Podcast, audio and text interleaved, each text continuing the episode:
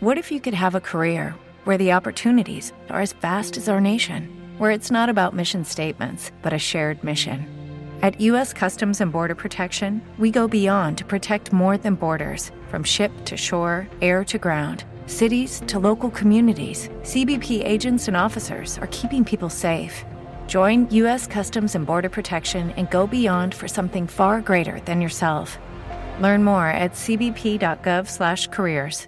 Dímelo, Corillo, ¿qué es la que hay? Saludos y bienvenidos al podcast desde la línea en su edición 1 para 1, episodio número 363. Gente, yo estoy aquí grabando este intro y ni tan siquiera me creo el nombre que voy a leer ahora. En la edición 1 para 1, esta semana tenemos con nosotros al cantautor mexicano Alex Sintec. Hablamos obviamente de su larga carrera, hablamos de cuál fue ese clic con la música, de cómo salió el apellido, nos hace un comentario y nos indica cómo salió su apellido Sintec eh, hablamos de la música en general, hablamos de proyectos futuros y otras cosas más. Oye, así como usted se va a sentar a escuchar esta entrevista y se la va a disfrutar, yo también la estoy escuchando de nuevo porque en verdad que es algo inexplicable, ni me lo imagino, en verdad es un sueño hecho realidad. Oye, búscanos en cualquier plataforma de podcast, como desde la línea podcast en Instagram, como desde la línea podcast. Dale play. Bienvenidos al podcast desde la línea.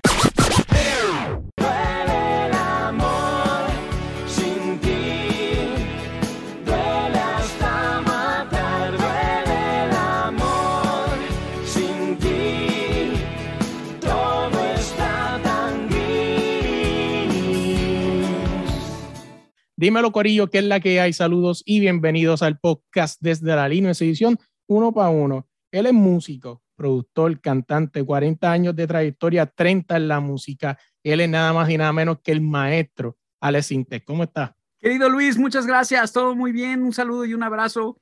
Un beso a todos los que nos escuchan. Oye, maestro, siempre me encanta arrancar los podcasts con esta pregunta que abre el debate de todo.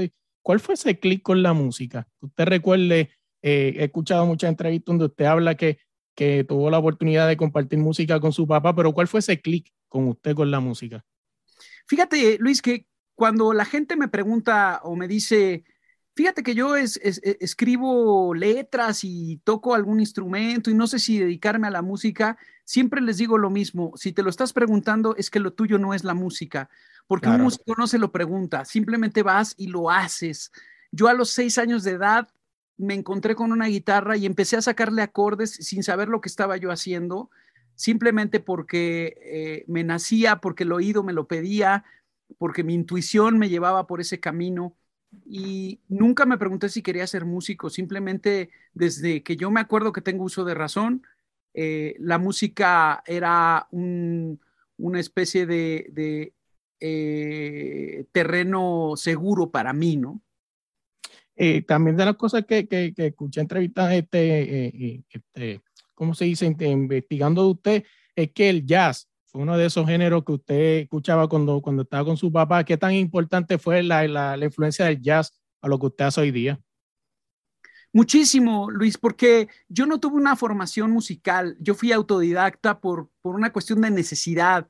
En mi época no había escuelas modernas o contemporáneas de música en México y solamente que tus papás tuvieran dinero para mandarte a estudiar a Berkeley, a Boston o a Estados Unidos, a Los Ángeles, cosa que yo no tuve esa oportunidad, entonces tuve que quedarme en México hacer las cosas a mi manera y como yo pudiera, ¿no?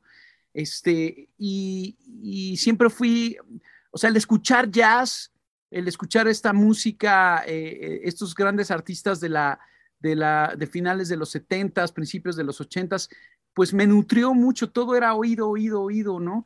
Mis hermanos mayores, 10 años más grandes que yo, escuchaban rock progresivo como Led Zeppelin, Pink Floyd, y, todo eso también yo lo, absorbía, ¿no? No solamente el jazz, sino el rock. Y además, pues eh, eh, mis abuelos me enseñaban la música pues mexicana regional, ¿no? O sea, lo que se hacía en México como, como la música de Agustín Lara, Armando Manzanero, eh, en fin, José José, Juan Gabriel. Otra de las cosas también que descubrí fue que cuando tú estás empezando a hacer música, como tú mismo dices, no había una formación musical, que básicamente no sabías leer música ni nada, básicamente todo lo hacías con tu sonido, tú imitabas lo que querías que tocaran y, ya, o sea, eso es lo que tú quieres, que esto es lo que yo creo que me toque, ta, ta, ta, ta, ta, ta y ya. Sí, de hecho, eh, cuando yo tuve una etapa de, niño actor que salía en un programa muy famoso que se llamó Chiquilladas en México, que se vio por toda Latinoamérica. Eh, eh, después de esa etapa, yo me, quedé totalmente deshabilitado. no tenía yo manera de darle continuidad a una carrera de actor pero lo que me interesaba era la música y entonces me topé con el dueño de un estudio de grabación que necesitaba un asistente y ahí es donde yo a los 14 años de edad entro como asistente a trabajar en un estudio de grabación, a cargar cables, limpiar instrumentos, ordenar, ordenar los cables, ir a la, a, la, a, la, tiendita a comprar los, las sodas, las botanas para los músicos y los productores. O sea, hacía yo de todo. Y ahí aprendí muchísimo. ¿Se te hizo difícil hacer esa transición? Porque me hablas de chiquillada y, pues sí lo tenía, pero quizás para lo más al frente, pero me hablas de chiquillada y después me hablas de que fuiste este, transicionando para la música. ¿Se te hizo difícil? Porque pues Latinoamérica tiene un problema y es que encasilla a las personas en algo. Si eres actor, eres actor. Se, se les hace difícil ver que puedes hacer múltiples cosas. Sí, por supuesto. Yo llegaba a las compañías disqueras con mis canciones y me decían, lárgate de aquí, sácate, no, no te queremos, tú eres un comediante, regrésate a chiquilladas a decir chistes, aquí no vengas con tus canciones. me costó el doble de trabajo. Eh, yo empecé en el gremio del rock, además de, además de asistir en un estudio de grabación, trabajaba en, un, en una tienda de órganos electrónicos y yo eh, recibía a los clientes y les enseñaba cómo, cómo usar el teclado y no me pagaban sueldo. Mi, sueldo era dejarme tocar todos los teclados el tiempo que yo quisiera. Yo en esa época no tenía teclados en mi casa, entonces me, llamaban el sin teclados.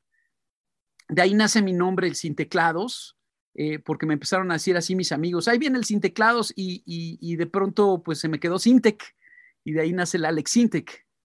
Interesante, porque fíjate, eso no lo tenía aquí, aunque sí te iba a preguntar, pero qué interesante, entonces el Sintec era de sin teclado, es como un, corte de sin teclado. Era una broma, sí, así me llamaban. y es, es, un, short name de, de sin teclados, el Syntec. Vámonos un poquito más para acá, vamos a hablar un poco de lo que estamos hablando antes de empezar a grabar, que una de las cosas que usted ha mencionado siempre es que ha defendido lo que es la buena música, la música de calidad. Y, quiero hablar un poco de eso porque pues ahí tenemos algo en común. Yo también he sido este, criticado múltiples veces en las redes sociales por eso, porque pues soy, soy este defensor de la buena música, de la calidad. O sea, inclusive aquí no se ve, pero acá a mano derecha tengo un rack lleno de vinil, desde Luis Miguel, este, José José, eh, Camilo Sesto, por ahí para abajo. Buenísimo, Luis. Sí, mira, lo, que pasa es que independientemente de que no me gusta la música urbana, eh, a mí lo que me preocupó mucho y lo que traté de transmitirle al público siempre fue el que todo sea un embudo y todo apunte a un solo género musical y desaparezcan todos los demás géneros musicales, porque realmente el urbano le dio una patada mercenaria a todos los géneros y, sacó de la jugada a la salsa, al bolero, al jazz, al rock, al pop, a, todos los géneros. Se adueñó de todo, de una manera eh, dictadura musical, así lo vi yo. Obviamente le hace daño, eso no es sano para, para ninguna cultura eh, porque la música finalmente construye la cultura de una sociedad. Entonces, no es que no es que yo tenga nada en específico en contra de los artistas urbanos, sino realmente de, cómo se gestó el movimiento.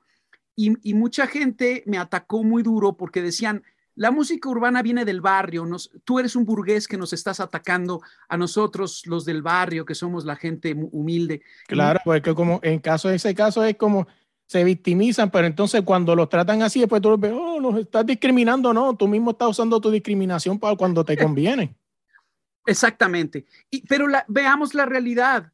El, el, reggaetón y el urbano eh, este, es un gremio de cinco pelados que se reparten el botín entre ellos y que se adueñaron de todo, porque son cinco artistas máximo los que están en, los, en el candelero. Los demás viven en el anonimato allá en Puerto Rico, en Colombia, en, en, Panamá. O sea, eh, realmente son poquitos los que se estaban repartiendo una especie de botín mercenario a través de, una moda, en donde se, creo yo, se le manipulaba mucho a la gente con la hipersexualización y el perreo, ¿no? Es por eso que me preocupó. Me preocupó como papá porque tengo hijos chiquitos. Tengo un hijo de, de 13 años y tengo una hija de 16 años. Y me preocupa lo que ellos eh, chupen culturalmente de lo que está pasando en su país, ¿no? Este, hablamos un poco de, de sacándote de ahí, hablar un poco de, de, de, la, ¿tú crees que la radio tenga algo que ver también con la diversidad musical? ¿O simplemente ellos son, pues, que tocan lo que tienen que tocar? Bueno, es que aquí hay, es un negocio de conveniencias. Entonces, evidentemente, la radio y las disqueras están con la jugada ganadora. Si lo que está manipulando todo, todo el movimiento es, es un género musical llamado urbano, pues todos se van por ahí y desechan todo lo demás. O sea, realmente trataron con desprecio, tanto la radio como las disqueras trataron con desprecio los demás géneros musicales, lo cual no se vale, está mal, ¿no? Y, y, pagan los... Es, es, es, una factura que después se les cobra, ¿no? O sea, porque no, no, no se pueden salir impunes de una, de una actitud este, tan mezquina como esa, ¿no? Entonces, eh, este, eh, ahora ya se han dado cuenta, ya están reaccionando, se están dando cuenta que, que la música es diversidad y que el público al final eh, lo que trasciende y lo que, lo que se queda es la buena música, no, no los sonsonetes que pasan de moda semanalmente, ¿no? Sacándote de ahí, vamos a hablar un poco del arte de escribir. Eh, usted tiene la oportunidad de ser un cantautor, como siempre he dicho, ¿no? Escribir es un arte, porque no todo el mundo puede lo que tiene en la cabeza transmitirlo a un compás y que haga sentido. Hablando de historias de amor, de desamor, de quizás de algunas experiencias. ¿Qué podemos hablar del arte de escribir? Pues ese es otra, otro punto importante, ¿no? De pronto yo trato de transmitirle a los chicos de la nueva generación que no saquen sus letras del diccionario de la rima de Google. Se, siente cuando haces eso, eh, o sea, lo percibes en una canción, ¿no? Cuando está hecha eh, a base de metodología eh, barata, ¿no? Entonces, hay que leer, hay que instruirse, yo leo mucha poesía, me gusta Jaime Sabinés, me gusta eh, eh, eh leer a, a, Gabriel García Márquez, me, me, me gustan los libros de, de, ciencia ficción de Edgar Allan Poe, de Stephen King. O sea, eh, el leer te va nutriendo y hace que tus letras eh, utilicen frases y palabras que, que son mucho más poéticas, que le dan prosa, le dan metáfora a la música y, y, a mí no me gusta que escriban tan, tan literal las cosas hoy día, ¿no? O sea, eh, a mí me gusta más la poesía. Háblame un poco de, usted tiene cientos de canciones, o sea, ¿tiene alguna canción específica que recuerda con mucho cariño, quizás en ese momento en que la estaba escribiendo? Sí, bueno, eh, una canción que es muy especial en mi carrera, sin duda, se llama Sexo, Pudor y Lágrimas, que perteneció a una película en 1999 y le dio un giro muy importante a mi carrera porque fue la canción que me dio eh, el acceso a, a, a, un nivel popular, ¿no? A poder llegar a llenar auditorios y arenas. Eh, fue donde realmente mi carrera despegó y este y es una canción que curiosamente no la hice pensando en la película, sino en recuperar mi relación con mi pareja que andaba mal en ese momento. Entonces, este, fui muy honesto al, al, al escribir lo que, lo que escribí porque lo estaba sintiendo. Habla un poquito, vamos a hablar un poquito de, de, de, de tu canción nueva. La canción nueva es Eclipse de Luna con el featuring Playa Limbo. Habla un poquito del concepto de esa canción, puede escucharla. Tiene como un flow pop rock por ahí, más o menos va la línea. Sí, mi Luis, mira, yo crecí escuchando el New Wave de los ochentas, todas las bandas principalmente inglesas como Tear for Fears, Depeche Mode, este, eh, The Cure, todo eso a mí me, me enloquece, me, me, sigue gustando mucho a la fecha, sigue siendo una de mis influencias más importantes. Y bueno, Eclipse de Luna es una canción que tiene como muchas uh, herramientas de inspiración basadas en los ochentas, ¿no? Eh, es eh, letrísticamente, pues es una canción que habla de valores eh, en la relación pareja muy importantes, como es el perdón, ¿no? Yo creo que las crisis de pareja que hay hoy en día tiene mucho que ver en que el egocentrismo de cada uno de, en, la, pareja, pues no le permite mm, ser capaz de, pedir perdón, ¿no? Y, a la otra pareja de perdonar. Y en este caso la canción habla de esa oportunidad, de darse esa oportunidad, ¿no? De pedir perdón y, este, y compara un eclipse de luna los eclipses, una vez que pasan, regresa la luz, vuelve a, a, ver luz. Entonces, eh, compara eh, esa relación que fue eclipsada con la oportunidad de volver a regresar hacia la luz. Maestro, hable un poquito de, de, de, la hace, pues, bueno, estamos en el COVID actualmente. Eh, he hablado con muchas, he tenido la oportunidad de hablar con muchos deportistas y muchos cantantes y me hablan de cómo vivieron la pandemia, cómo usted pudo vivir la pandemia, o sea, qué hizo para poder sobrellevar todo este tiempo de confinamiento. Pues fue un momento de mucha reflexión, de convivir mucho con mi familia, de, recordar lo importante que es darle su lugar a las cosas que son trascendentes en esta vida. A veces uno eh, se deja llevar mucho por lo mundano, por lo, por lo superficial. Y, en la pandemia, pues me di cuenta, por ejemplo, eh, eh, de que no era, que hay muchas cosas que compro, ¿no? Y, y que gasto dinero en ellas que no son tan necesarias, que son gastos superfluos, tontos, este, agarré toda mi ropa y, la doné para, para, niños de la calle, para una institución, una organización. Fue algo que me nació, por ejemplo, en ese momento.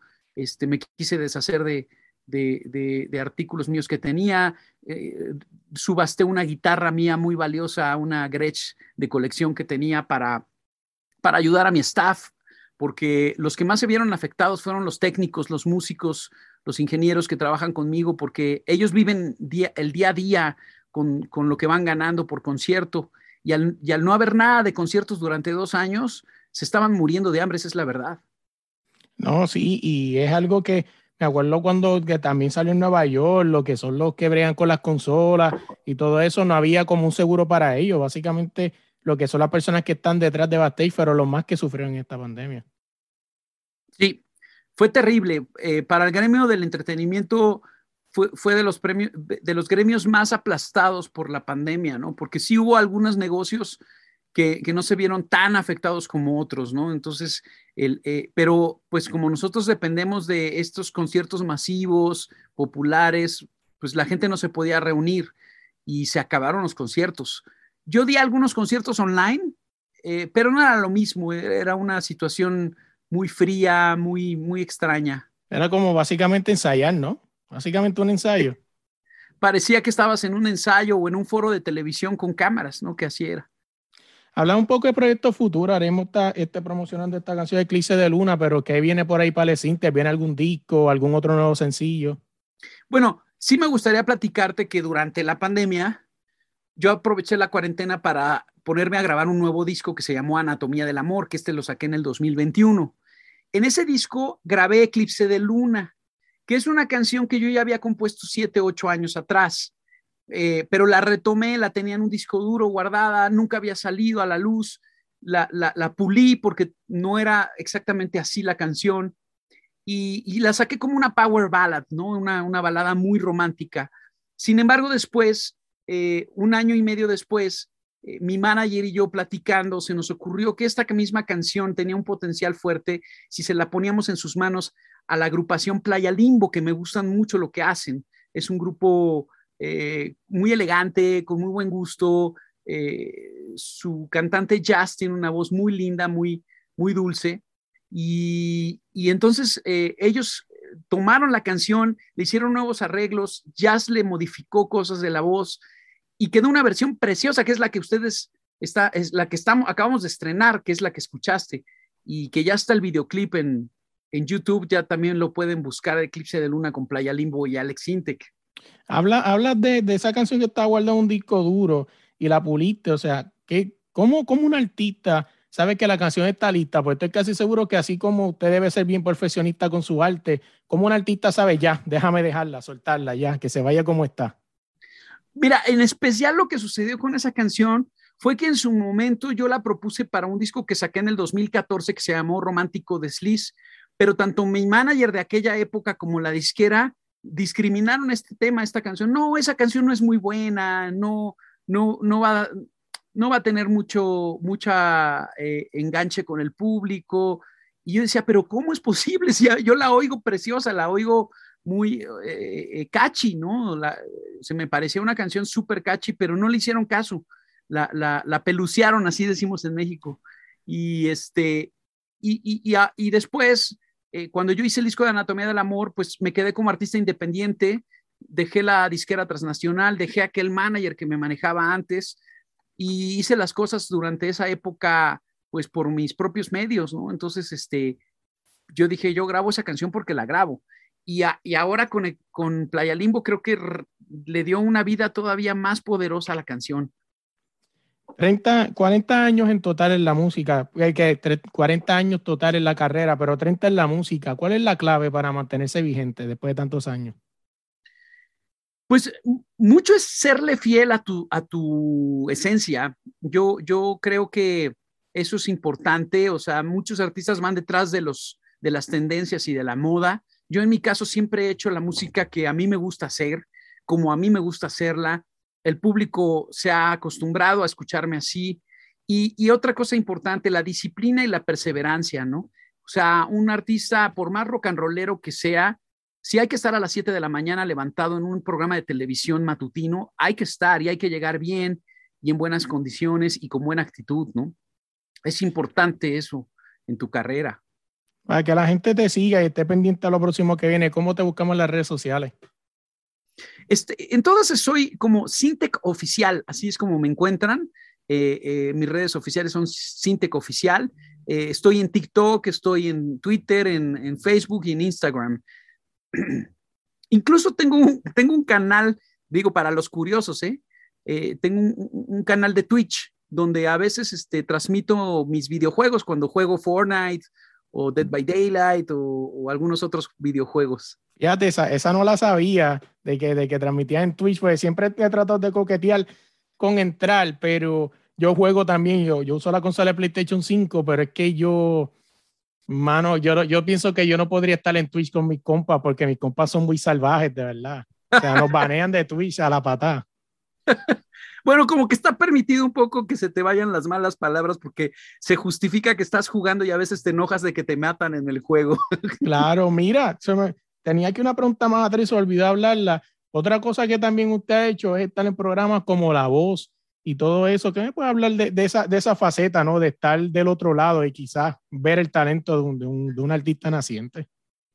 Fíjate que he hecho poco de eso. Hice la primera temporada de La Voz y nada más. Y ahora voy a entrar a, este dentro de unas dos semanas. Eh, no, es, un programa que se llama La Academia. La Academia. En México, que es el programa más popular de, incluso es más popular que La Voz, ah, ah, tiene muchísimo éxito y es un programa de concurso de canto también, que, que, se creó hace 20 años cuando salió eh, eh, ¿cómo se llamaba? Operación Triunfo. Sí. Que era un, programa que, funcionó en alguna época. Y, la academia fue como la competencia de Operación Triunfo. Era más o menos como protagonistas de nuestra tele, también cosas así, ¿no? Eso están en show así. Sí, exactamente. Y, bueno, ahora me, me tocó, me, toca hacer un papel muy noble porque voy a, no voy a ser crítico o juez, sino voy a ser mentor de los chicos. Esto significa que yo los voy a, a inspirar, a aconsejar, a sugerir, a ayudarles a llegar a la meta. ¿Tú crees que, que, si, que si a lo mejor en los tiempos en los que tú estabas naciendo existieran estos programas, quizás tuviera la oportunidad de tener un maestro como usted como mentor, quizás hubiese ayudado mucho más? Pues fíjate que yo creo que para mi gestación era importante salir de la calle, salir de, de, de, de, la formación que yo, que yo tuve, porque los... A mí lo que no me gusta de estos programas de concurso es que todo es como cumplir, cumplir ciertos protocolos, ¿no? Ponerle palomita. O la imagen. Eh, se gana su público, canta afinado. Este, y, por, yo vengo de, de, artistas que, que, que, su, o sea, imagínate a, a, Robert Smith de The Cure, que es una de las bandas más emblemáticas del rock inglés, que canta, hey, hey, hey, would I like it, would I like it que saliera Robert Smith a cantar en, un programa de estos, lo echan a patadas. ¿Verdad? Y estás hablando de un gran genio, ¿no? O, por ejemplo, Debbie Byrne de los Talking Heads cantando Time as a Devil Was. Once in a lifetime, time as a devil was. Y, y, sale convulsionándose en el escenario Debbie Byrne de los Talking Heads. Lo echan a patadas de la voz. Entonces, yo vengo de una generación en donde la propuesta era lo importante, no que cantaras bonito, no que te ganaras a tu público. Es más, en mis épocas no había internet ni había redes sociales. Entonces los artistas lo único que se dedicaban era a, desafiarse a sí mismos, a ver de lo que eran capaces y a retar a su público con un sonido que te exigía eh, eh, eh, apertura, que te exigía ser, un, ser una persona muy abierta ¿no? a, las nuevas tendencias. En cambio, ahora con las épocas de, las redes sociales, todo son complacencias, todo es buscar followers y likes. Entonces los artistas se gestan eh, eh, en, cumplir este, eh, digamos, este, caprichos del público. ¿Cómo vas a querer tu reggaetón? Lo vas a querer y entonces le van poniendo palomita para poder este, tener los followers suficientes. Claro. Esa es la. Entonces, ¿cuál? O sea, yo creo que, que, que es lo que falta de repente, que volteen ver, a ver más a los artistas actuales que están haciendo las cosas eh, desde la calle y, desde una manera eh, más honesta de hacer las cosas, yo creo, ¿no? Que hay muchos artistas geniales en esta época. Lo que pasa es que no son los famosos, no son los que tienen streamings, no son los que tienen followers. Así es. Son geniales artistas. Yo conozco, yo soy de Puerto Rico y conozco mucho, he tenido la oportunidad de entrevistar un montón de artistas que digo, ¿cómo este tipo no está en la top 40? O sea, ¿cómo él no está ahí? ¿Cómo no está? O sea, ¿qué tiene diferente? Eh, por ejemplo, te puedo poner un ejemplo, una cantautora excelente de Puerto Rico, Natalia Lugo.